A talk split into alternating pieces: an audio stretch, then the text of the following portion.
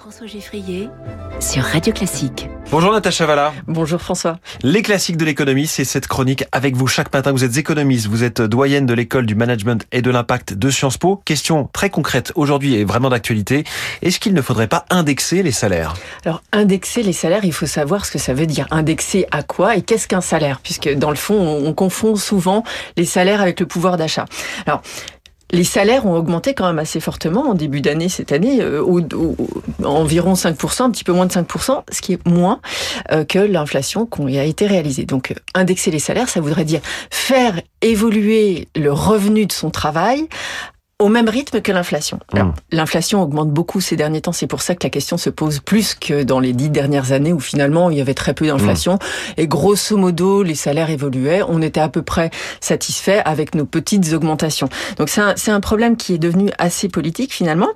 Il l'a été aussi dans le passé, c'est-à-dire qu'il y a eu un tournant dans les années 80 de politique économique où un des éléments clés de ce tournant, et je vais dire ce qu'il ce qui, ce qui en est, ça a été la désindexation des salaires. Alors jusqu'au début des années 80, donc sous le gouvernement, enfin sous le, la, présidence de, de, François Mitterrand, on avait des salaires qui évoluaient. Donc l'inflation devenait connue, on avait des négociations salariales et les salaires évoluaient au même rythme. Une forme de protection qui était garantie. Alors hmm. l'idée, il y a des avantages bien sûr à cette pratique. L'idée, c'est de protéger justement le pouvoir d'achat et comme le salaire, c'est une grosse composante du pouvoir d'achat, finalement, on pouvait avec de façon automatique, donc sans devoir renégocier à chaque fois protéger ça.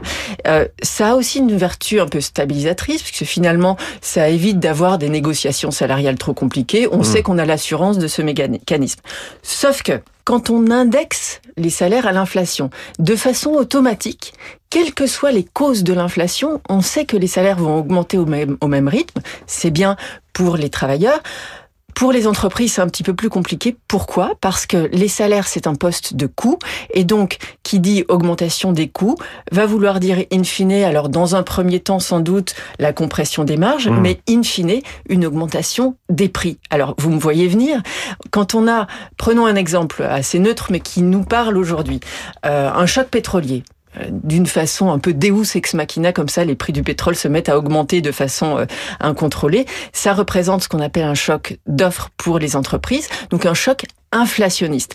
Si sur cette augmentation des prix du pétrole qui induisent une augmentation des prix, les salaires sont aussi augmentés de façon automatique, ça fait double peine pour mmh. l'entreprise qui va devoir, à cause de l'augmentation des prix du pétrole et du fait de l'augmentation des salaires qui lui est associé, va devoir finalement subir ce double, ce double coût qui va se traduire par une augmentation des prix. Alors ça peut aussi, c'est un, peu vrai le problème. cercle vicieux qu'on appelle une spirale. Hein, c'est ce qu'on appelle une, la spirale alors c'est la hantise des banquiers centraux aujourd'hui, j'y reviendrai. Mais le deuxième problème aussi par rapport à ça, c'est que ça aboutit à l'augmentation des prix par les entreprises, mais aussi ça aboutit on l'a vu dans l'histoire, par des réductions d'emplois. Les coûts augmentent, donc je dois réorganiser ma production, je dois réduire mon, emploi, et donc le chômage, le chômage augmente aussi. Alors, pourquoi les banquiers centraux n'aiment pas ça? Euh, Ils n'aiment pas ça parce que c'est très difficile à enrayer. Encore, euh, c'est assez facile d'enrayer l'augmentation de l'inflation quand elle augmente toute seule, mmh. mais quand il y a toute l'économie qui suit ce phénomène-là. On a beau augmenter les taux, on a beau essayer de créer une récession, ça fonctionne finalement pas très bien. Et on arrive à des situations où l'inflation devient galopante et elle devient problématique. Alors aujourd'hui, c'est vrai qu'on se pose un peu cette question. Est-ce qu'on voit que les salaires augmentent vite? C'est un peu normal parce que l'inflation a été forte cette dernière année. Et parce que le SMIC est indexé? Et parce que le. SMIC est indexé. L'indexation du SMIC, finalement, c'est pas une mauvaise chose. Ça permet, euh, en gros, de faire suivre les minima sociaux. Ça permet de, de on, considère que l'indexation du SMIC, ça guide une, un bon tiers, une petite moitié de la masse salariale de façon générale. Et d'ailleurs, même à la Banque Centrale Européenne, vous parliez des banquiers centraux, Christine Lagarde avait expliqué à ses troupes, à ses 3000 ou 3500 salariés, qu'elle ne pouvait pas augmenter les salaires parce que ça allait créer une boucle d'inflation. Oui, ça aurait été quand même l'ironie, l'ironie du genre. Si les banquiers centraux se mettaient à indexer les salaires et à les augmenter trop, ça aurait été un problème par rapport à leur Voilà, donc aujourd'hui, pas de regret sur l'indexation des salaires qu'on a connu euh, jusqu'aux années 80. Merci beaucoup, Natacha Valla. Les classiques de l'économie chaque matin.